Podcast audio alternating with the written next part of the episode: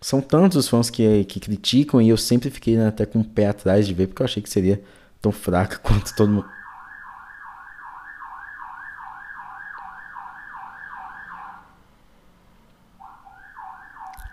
É o segurança da rua aqui passando.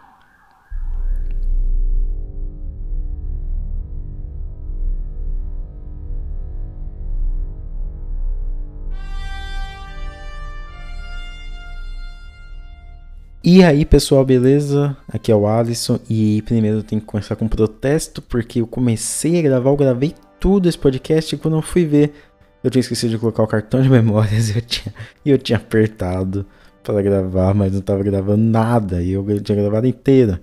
Agora estou voltando. É, essa semana eu tô mergulhado aqui na mostra de São Paulo, então por isso que o, o episódio vai sair um pouco, tá saindo, não, um pouco menor. É, inclusive me segue lá no Instagram, porque eu tô postando mini reviews dos filmes que eu estou vendo na mostra. E recomendo bastante, inclusive, vocês assistirem os filmes. seis reais lá no, no site Mostra Play pra vocês alugarem. Inclusive, eu também tô deixando salvo lá no, no Instagram, então você pode ver lá no meu perfil, tá bom? Arroba Colastron, você já sabe. E aí eu quis falar sobre um assunto que recentemente, né, fui reassistir Star Wars inteiro. E eu nunca tinha assistido a trilogia prequel, né, do, do, do Star Wars a famigerada né, trilogia ali, Ameaça Fantasma, Ataque dos Clones e A Vingança do Sith. Tantos fãs criticam ela, né, que eu até fiquei com o pé atrás em ver, e, porque eu achei que poderia ser ruim mesmo, quando todo mundo falava, mas assim, que ótimo que a gente tira nossas próprias conclusões, né? Essa trilogia de Star Wars é uma preciosidade criada aí por George Lucas. Inclusive até o Kanye West, né? Saiu um vídeo dele, dele lá no podcast do Joe Rogan, e ele fala né, que essa trilogia é melhor do que o Star Wars da Disney. E é melhor mesmo. Então no episódio de hoje eu vou fazer ali comentários gerais sobre os episódios 1, 2 e 3 de Star Wars e falar sobre as melhores coisas dessa trilogia. Meu nome é Alisson Cavalcante e esse é mais um episódio do podcast Colastron.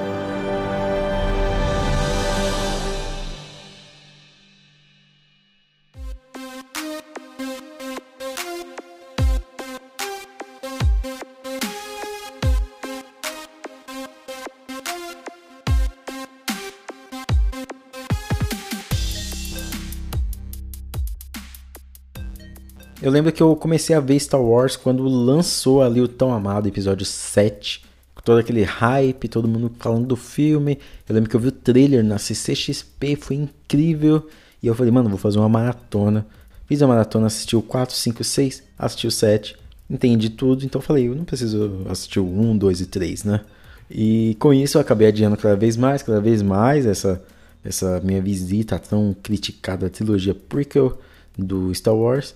Até que recentemente eu queria fazer de novo uma maratona no Star Wars. E aí eu assisti finalmente o 1, 2 e 3. E eu, assim, eu não entendo o porquê tanta birra com esses filmes. Ok, Ameaça Fantasma é meio fraco, mas não é um pesadelo também em forma de filme, né? É, é um filme que ele pega muitas coisas, principalmente ali introduzir seus personagens, né? Todo aquele ambiente. A gente não cria né, um, um, laço emocional com eles. Nem o vilão que tem toda aquela personalidade, né, o Darth Maul, ele acaba sendo morto, né? E a gente nem liga direito para ele. Aquele menino também demonstrar tanto poder na força, sair pilotando, explodindo tudo, é uma coisa que demais. Mas é um filme tão descompromissado que a gente releva nessas né, coisas. Uma das maiores críticas a essa, a essa trilogia é, é o tão desejado uso do CGI do George Lucas. No primeiro, realmente, eu acho que fica artificial, né? Ameaça Fantasma. Algumas coisas ali ficam tão esquisitas que a gente não, né? Ele tenta ali juntar um CGI bem é, meio caricato com o mundo real, fica muito esquisito. Mas aí eu creio que o Lucas conseguiu ver aí seus erros e acabou criando dois grandes filmes de ficção científica desse século, inclusive, que é o Ataque dos Clones e A Vingança do Sith. Eu já vi pessoas falando que o Ataque dos Clones é tão ruim, chega até a ser pior do que Ascensão Skywalker, mas eu vejo nele talvez a melhor sobrevida da saga e é o filme mais subestimado. O George Lucas ele pega todos aqueles efeitos que antes soavam ali meio deslocados e artificiais e ele usa em prol de toda a narrativa, né? Os cenários são tomados por aquilo e daí George Lucas consegue estabelecer toda uma identidade artística, né? Nessa trilogia aí da sua tão amada space opera. As cenas de ação, romance entre Padmé e Anakin, e toda a trama política é encenada da melhor maneira possível. George Lucas utiliza todo esse recurso para catalisar todos os elementos que poderiam parecer fantásticos, utilizando também essa estética para né, contribuir diretamente na narrativa. Né? Ele não precisa de verossimilhança, ele já tem aquela objetividade que ele acha nos efeitos e ele acaba conseguindo realmente nesses dois filmes. No terceiro ele desenvolve ali no começo talvez a melhor batalha de espaço de, de, de, toda a saga Star Wars inteira, né? Os antigos, ele fazia o que podia, né, com os efeitos da época, mas os atuais não conseguem ter tanta inventividade, tanto controle ali do ambiente que ele tem, dos efeitos, da câmera, dos, a interação dos personagens né, naquele local, a coragem de inovar justamente naquilo que poderia arruinar seu projeto faz com que esses filmes se tornem tão preciosos e únicos. A transformação de Anakin né, ali no Darth Vader é justa e bem compreensível, né, levando em conta a história. Se no primeiro filme ele carecia um pouco de profundidade, nos dois seguintes ele se aprofunda utilizando como plano de fundo toda essa trama política que define todo o universo Star Wars e toda aquela encenação que ele construiu. E essa trilogia também foi a melhor em termos de expansão, as batalhas, as possibilidades ali criadas, toda a criatividade de George Lucas, inclusive também as raças né, envolvidas. Até o Jar Jar Binks eu não acho total erro, né? acho ele meio deslocado, mas é, mas, sei lá, engraçadinho. É George Lucas, né, tentando algo novo naquele universozinho que ele criou. E aí, se na primeira trilogia a gente começava vendo uma galáxia tomada por aquele poder fascista, que vemos a ascensão desse poder, como isso é tão progressivo né, e aprovado pela própria democracia.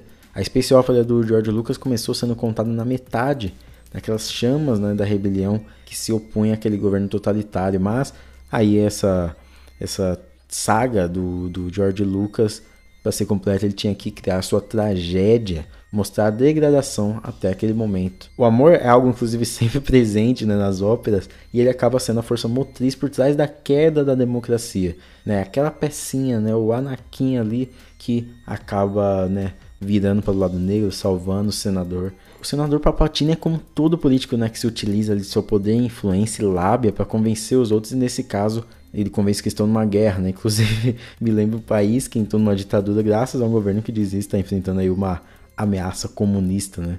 Inclusive, um país que parece estar indo até pelo mesmo caminho. Mas beleza, a manipulação do governo, né, a escassez dos recursos como é, força desesperadora ali de todo mundo, os argumentos em cima de onde, da fome, falando que é causada por causa da guerra, mas na verdade é a guerra que causa aquela fome.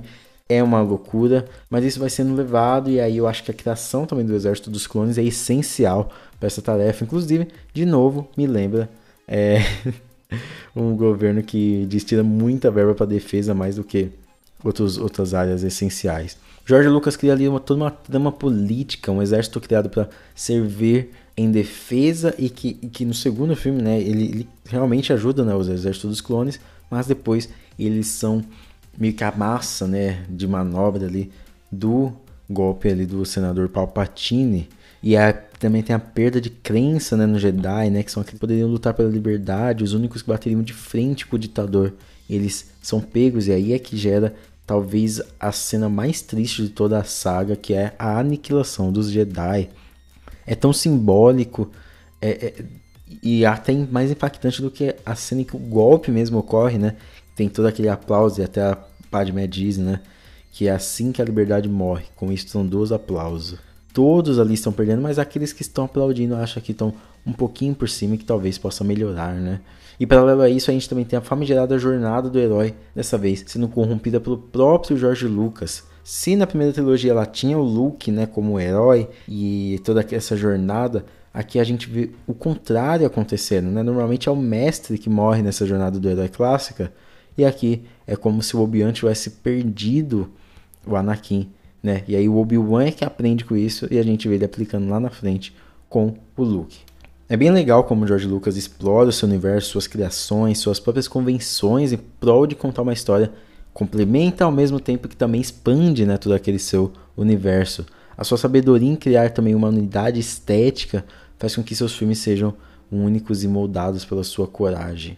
Ele tinha planejado tudo aquilo há anos e dá pra perceber que é um projeto realmente de amor. Suas cenas de ação são cada vez mais ousadas, suas construções de personagem são mais bem feitas e o ambiente, toda aquela criação né, do ambiente faz a gente entrar nos filmes. Ele errou? Óbvio que errou, né? Mas, por exemplo, o cara criou aí um robô que tinha lá quatro sabres lutava contra o Obi-Wan e a gente não vê esse tipo de criação né, na, na trilogia atual. Ele contornou por cima dos seus erros e entregou dois filmes que são verdadeiras joias aí da ficção científica recente. Star Wars marcou gerações, marcou um gênero que e, e acaba reverberando até hoje. É uma história que pode parecer clichê, mas que na construção ali de narrativa e cenográfica é, é onde o George Lucas encontra o seu lugar ao sol. Em breve, inclusive, eu vou falar um pouco sobre a era Star Wars na Disney, então aguardem.